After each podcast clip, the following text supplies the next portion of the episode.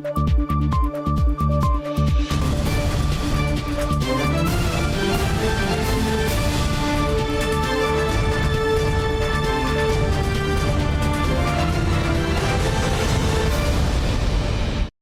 时刻带您迅速掌握潮流趋势，欢迎您收看《财经趋势四点零》，我是赵廷玉。首先带您看到台湾半导体产业协会举行年度大会，理事长暨台积电资深副总胡永清呢带头向政府提出四大建言，内容聚焦人才与能源问题。那外界也关注半导体景气市况，产业李兄认为供应链情况有逐季好转，但整体仍旧存在不确定性。嗯台湾半导体产业全球领先，也面临多项挑战。TSIA 年会理事长暨台积电资深副总经理侯永清向政府提出四大建议，尤其聚焦能源问题。能源的方面，我们希望政府能够在。各方面更加积极。哇，现在不是只有能有电就好，还要有绿电，它才能够参加国际竞争。所以这些都是台湾在扩充的呃的时候会面临到的压压力。科技大厂想在台湾扩大产能，挑战越来越大。台湾半导体产业协会建议，希望政府能加快开拓再生能源脚步，解决业界忧心的能源缺口问题。同时，产业人才不足，建议加速制定海外人才来台法规。研发补助上，也希望台湾能跟上美国、韩国其他国家。补助力道，但是今天你的投资金额如果说没有投资抵减，跟我们的对手来比的话，那对手他在投资的力道会比我们大，所以当他慢慢累积上来之后，他就会慢慢赶上，所以这一点是我们比较担心的。AI 成为带动半导体需求最大应用推手。台积电评估美国禁令影响可控，但市况何时复苏，业界态度相对审慎。不会再坏，那但是呃也不会立刻看起来哦有很快就立刻要上来。那主要原因是我们看到客人的营业额越来越好，就季比季慢慢的就越来越好。但是呃它的价动率不一定会拉上来，因为大家都想办法把存货要拉到更健康的水位。半导体急的要找应用，也是靠 AI。问题还是 consumer 不敢消费啊。的消费的信息目前并没有回来，目前看起来还是有很多的不确定性，所以现在并没有办法一个很肯定的说明年到底什么时候会复苏，所以我们还在仔细的观察当中。针对政府严拟定义国家关键核心技术名单，黄永清表示非常感谢政府为了保护半导体产业有这样的立法，但也建议要明确定义，让产业能够遵循。如果过严，可能造成过多限制，反而不利产业发展。新唐人亚太电视林秋霞、沈维彤，台湾新竹报道。好，本周张忠谋回母校麻省理工学院演讲，他强调，没有国家安全，将失去我们所珍惜的一切。来看到晶圆代工龙头台积电全球布局的进度持续紧凑。本周呢，经济部投审会点头通过台积电三十五亿欧元前往德国设厂的投资案，并表示没有先进技术外流疑虑。另外，台积电一点四纳米厂传出有机会落脚中科二期，目前各县市都积极喊话争取。德国萨克森邦首府德勒斯登是重要政治经济文化中心，现在每年举办大型科技业展览，拥有萨克森戏骨美名，已经是欧洲最大、全球第五大的半导体聚落，更是台积电前进欧洲重要滩头堡。台湾经济部投审会二十六号正式通过台积电富德投资案，做的是二八到十六纳米啊，等于是成熟的制程，最主要。还是比较贴近客户嘛，等于汽车晶片啊，还有一些相关的晶片都在欧洲那边嘛，在他跟他们合资，那台积电占股是百分之七十。投审会评估台积电欧洲设厂投资案没有先进技术外流疑虑。台积电合计将以三十五亿欧元与车用晶片业者英飞凌、汽车零件大厂博士以及恩智浦共同投资欧洲半导体制造公司，计划二零二四年下半年建厂，二零二七年底开始生产。当然，它也得到欧盟跟德国政府的一个呃相关的资助，相对确实也会带动台欧盟之间的呃更多的合作。德国德勒斯登市长希伯特受访指出，全球排名第一的台积电选择德勒斯登在欧洲第一次设厂，拉抬德勒斯登的半导体聚落到更高等级。台积电落脚德国，渴望升值欧洲的供应链体系，也期盼在地厂商能成为台积电的供应商。新台电视林玉堂、沈伟彤，台湾台北报道。好，美国晶体大厂美光逐步降低对中国依赖，加大投资美国和印度。计划在二十年内耗资一千亿美元，在纽约州新建四座六十万平方英尺的晶圆厂，合计占地呢约四十个足球场的规模。The new fab that we're building 这里是美国爱达荷州，美光将斥资一百五十亿美元，从二零二六年开始打造二十年来美国本土第一家记忆体厂。一大原因就是降低依赖中国。About twenty-five percent of Micron's business revenue comes from China markets, and about half of that revenue is at risk given the CAC decision. 今年五月，中共对美光实施禁令，中国关键产业不被允许采购美光产品。在美中角力下，美光加大力度发展美国半导体制造，增加晶片供应。美光宣布，二十年内耗资一千亿美元，在纽约州新建四座六十万平方英尺的晶圆厂，总面积近两百四十万平方英尺，占地约四十个足球场大。With Micron's investments through chips support in Boise, Idaho, as well as in Syracuse, New York. That 2% over the course of nearly 20 years will be changing to about 15% of the worldwide production coming from the US. 身为全球前三大 DRAM 厂，美光目前的先进晶片在台湾和日本制造。而身处美中科技战下，美光不仅加大力度投资美国，今年九月在印度动工的首座组装和测试工厂，预计明年底投产，逐步降低对中国市场的依赖。新唐人亚太电视高中人赵廷玉整理报道。好，美国商务部日前呢公布升级版 AI 晶片出口管制禁令，围堵中共 AI 发展。尤其呢，根据惠达文件显示，禁令直接取消三十天宽限期，二十三号直接生效。那么，台湾经济部评估对台湾 AI 供应链业者影响较为间接有限。美国商务部十八号发布一系列半导体出口管制措施。根据 AI 晶片龙头辉达最新申报的文件显示，拜登政府取消原定三十天缓冲期，二十三号开始即刻生效。消息震撼业界。辉达旗下 A 八百、H 八百以及先前被禁止的 A 一百、H 一百，以及辉达八月推出专为 AI 设计的新型图像处理器 L 四十 S，都在禁令范围内。Clearly, it will have an impact on the China. Market and industry. Uh, of course, of course, uh, national security is very important. Uh, following and complying with the U.S. regulations is vital, and we will do so.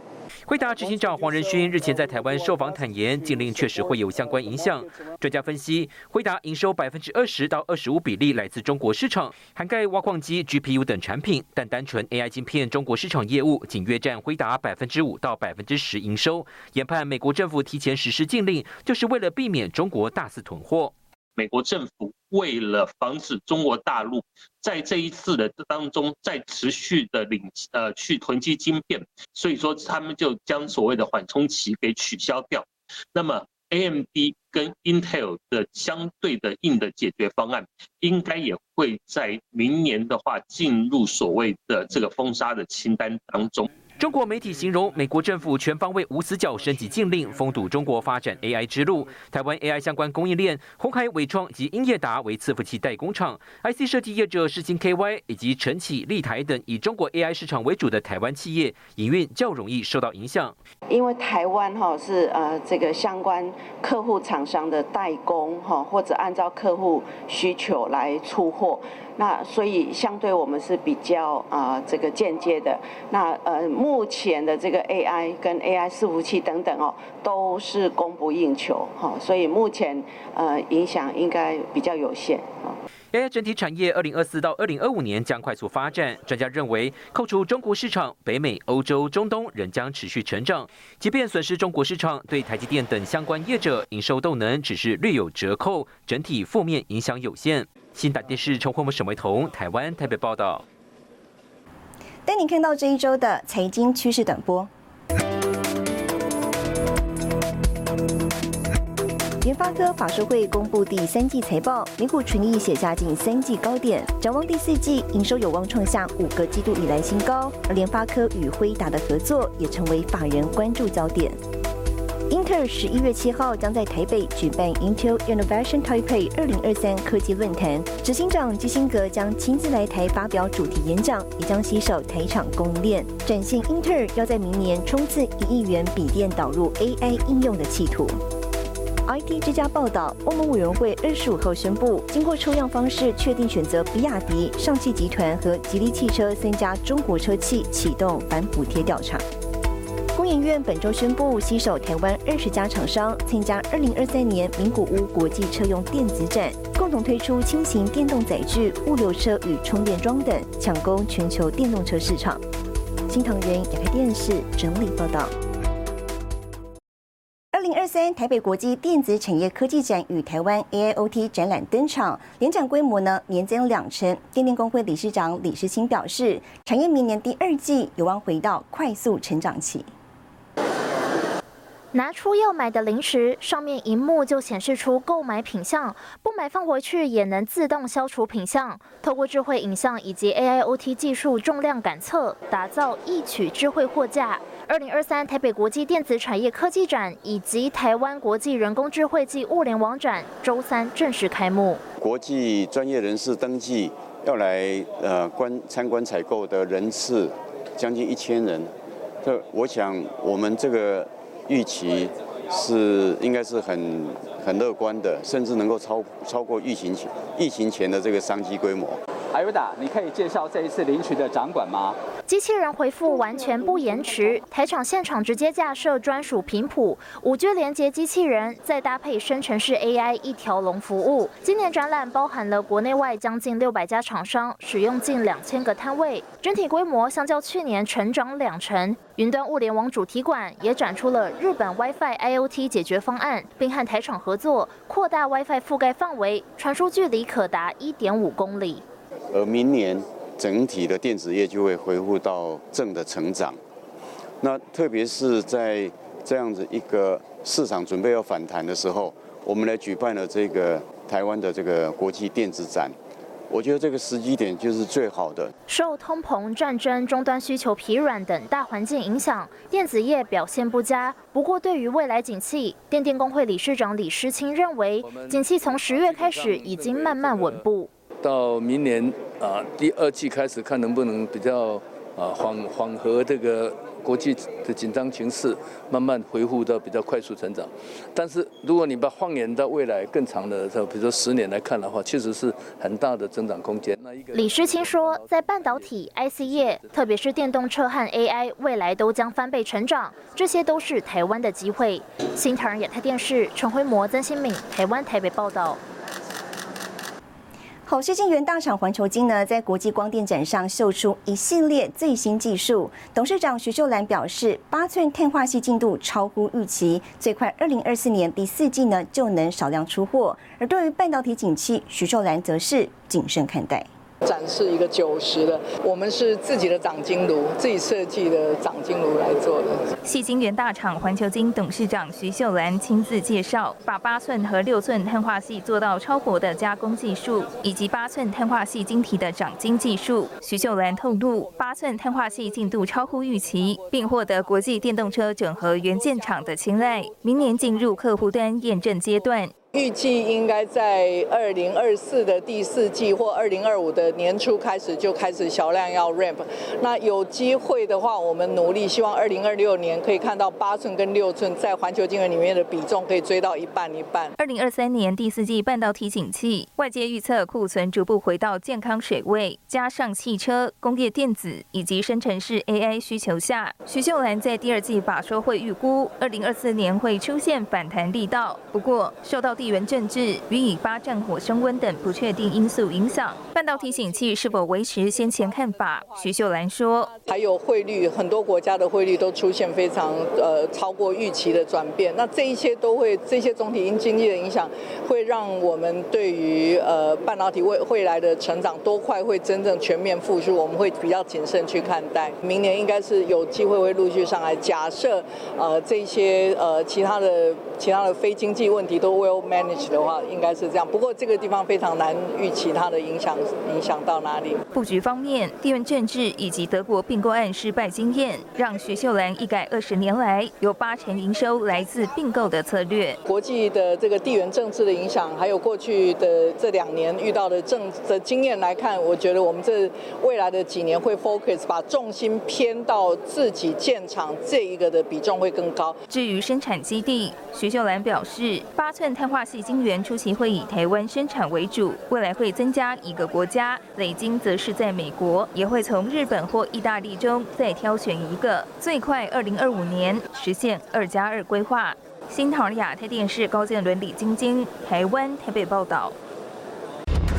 立陶宛访团来台，有助台湾业者进军欧洲 FinTech 市场。更详细的新闻内容，休息一下，我们马上回来。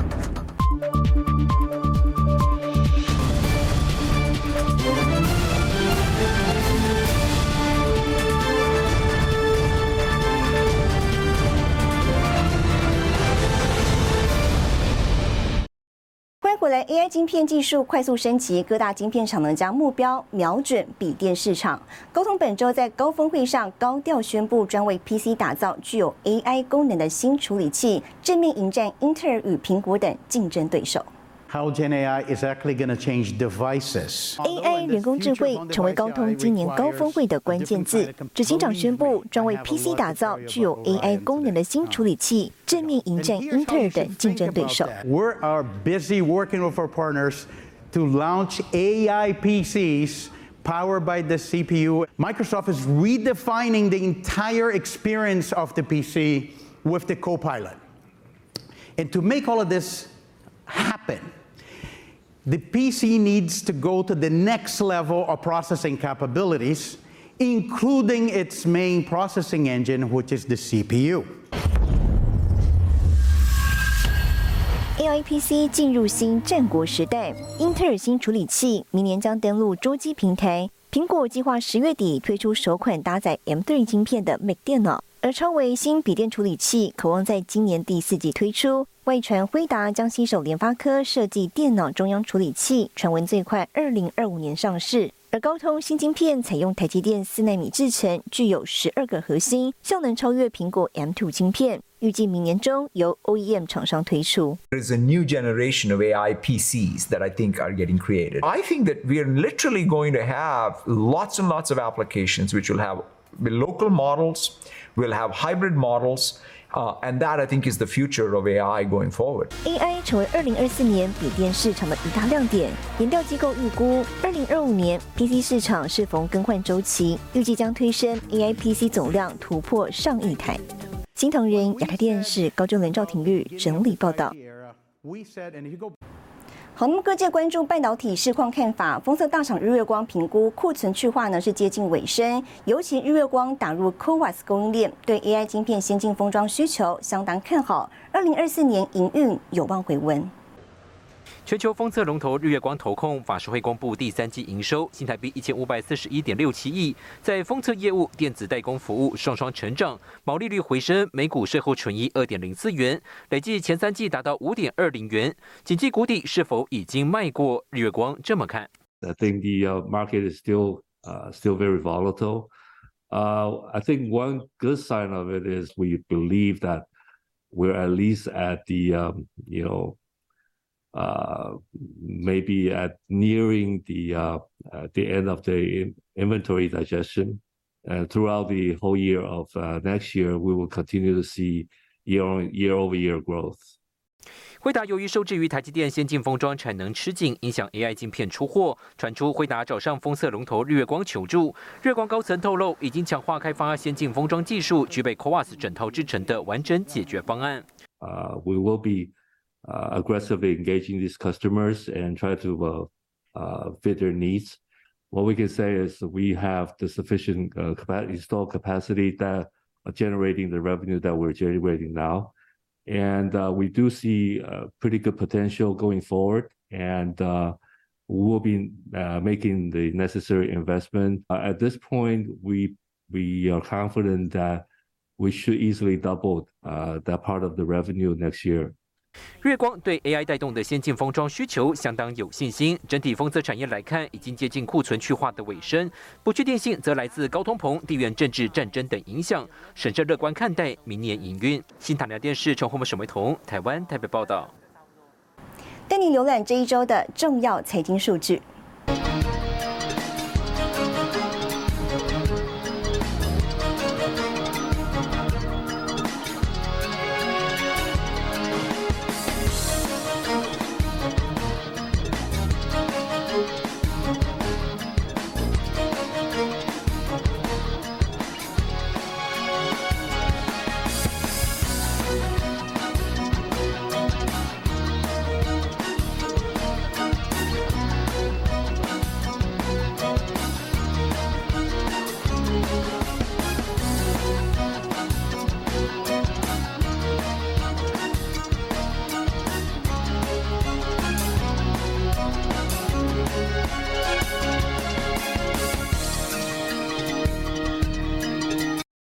万国会议长率团访台，与台湾金融科技产业进行互动交流。尤其立陶宛呢，在 FinTech 领域拥有杰出成就，成为台湾切入欧洲市场的重要入口。而台湾在金融领域跟新南向市场也有不少创新经验。立陶宛国会议长西米利特四十人参访团二十五号参加二零二三台北金融科技论坛，今晚会诸位黄天木、财政部次长阮清华、外交部次长李纯到场，更有来自澳洲、日本、卢森堡、波兰、以色列代表与会。立陶宛期许深化与台湾之间金融科技交流合作。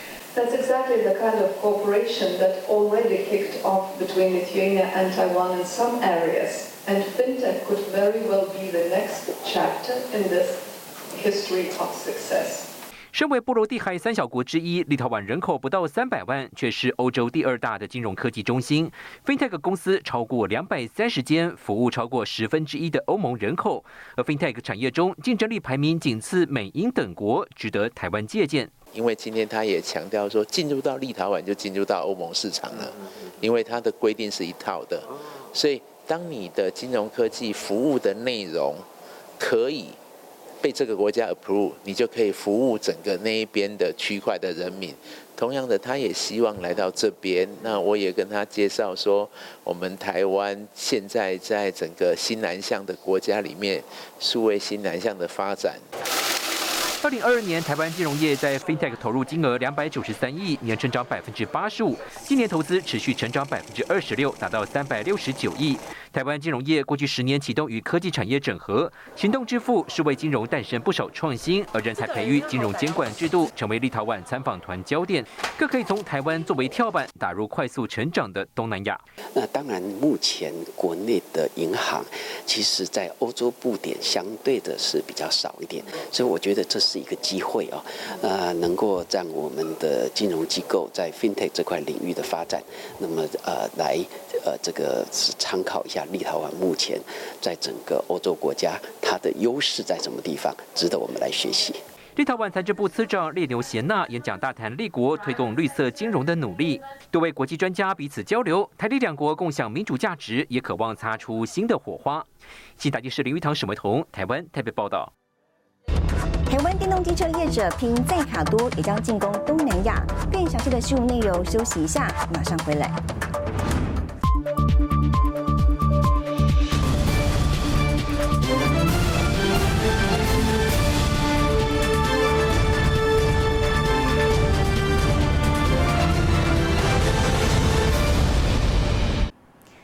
来，电动机车市场竞争激烈，国内品牌业者呢导入跨界修旅概念，推出新车款，号称能够一台车满足机车骑士各种生活情境。那么这也是第一台海外输出车款，可以百分之百印度厂区生产，未来进攻东南亚市场。The world's first electric two-wheel SUV. 创办人陆学森亲自上阵说明，跨界修旅在汽车市场大行其道，就是主打灵活空间，而且更弹性的设计。这股旋风也吹向两轮电动机车。电动机车现在也流行载卡多的概念，看到这台车最大特色，前后的置物空间都塞满了满满的摄影器材还不够，总载重可以到两百公斤，就连放上的二十八寸的行李箱也是轻轻松松，可以放下大型行李箱的前脚踏空间，搭配可变可拆卸后座椅，打开是宽广内置空间，翻起来又能对应载货需求。车架全部重新打造，主打灵活多变、宽敞空间。车身配备有二十六处锁点，增加原厂或第三方挂载容量，明显跟单。纯代步通勤需求区隔化。后疫情时代之后，人们的生活形态都变了嘛。刚才在台上我们有看到，包含大家工作跟休闲娱乐可以有不同的应用。透过这台车，我们可以带动整个台湾电动机车市场在年尾的一个下一波的拉抬。那我们认为这种所谓的跨界修理的车款，对于东南亚、对于印度市场都有很大的吸引力。接联想三洋金发财 for Me 卡系列，其实不光 GoGoRo，光阳 Ionix 推出 S6 Pro 商用休闲混搭车款，同阵营的红嘉腾以 AI Two Gather 电动三轮机车抢食大分量载货市场。呃，开四轮有四轮的不方便的地方，我可能要找地方停车。可是二轮的部分，我可能今天我送个货，我暂暂停一下，临停一下，我就可以走了。所以我觉得以二轮要载货载物的需求，其实这个需求是非常强的刚需。户外露营小旅行还是都会区载货外送，都要一网打尽。两轮电动机车首都导入城市修理车的跨界概念，就看市场接受度。西大机是高就的沈维彤，台湾台北报道。带您看到下周有哪些重要的财经活动。十月三十号，欧元区十月消费者信心指数公布；十月三十一号，台湾主机总数公布第三季 GDP 概估；十月三十一号，日银公布利率决议；十一月一号，美国联准会公布利率决议。谢谢您收看这一周的财经趋势四点零，我是赵廷玉，我们下周再见。